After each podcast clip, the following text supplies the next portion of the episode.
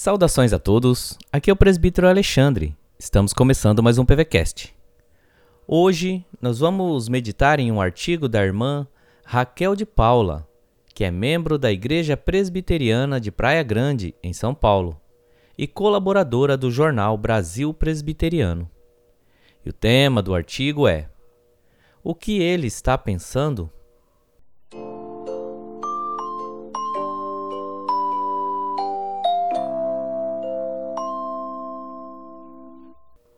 Palavra de Deus em Salmo 139, verso 17, diz assim: Que preciosos para mim, ó Deus, são os teus pensamentos, e como é grande a soma deles.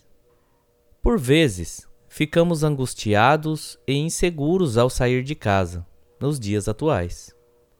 Mesmo quando é necessário ir ao mercado ou à farmácia, ainda que sigamos as recomendações de saúde.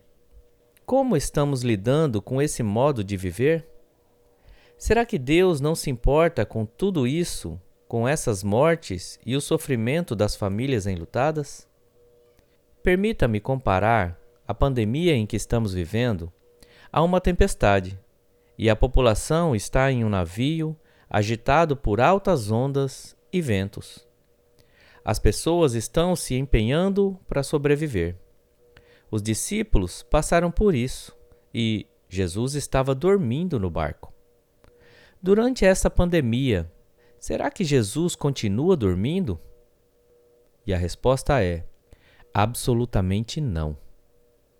O fato de Jesus estar dormindo nos ensina que tudo estava sob controle e os discípulos precisavam passar por aquela tempestade, assim como nós hoje precisamos passar por esse momento. Então, quais são os pensamentos de Deus? O salmista conhece o seu Deus e declara que os pensamentos de Deus são preciosos e são muitos. Nós também conhecemos o nosso Deus e sabemos, através da Sua palavra, que os seus pensamentos são de paz, de amor, de cuidado e de misericórdia.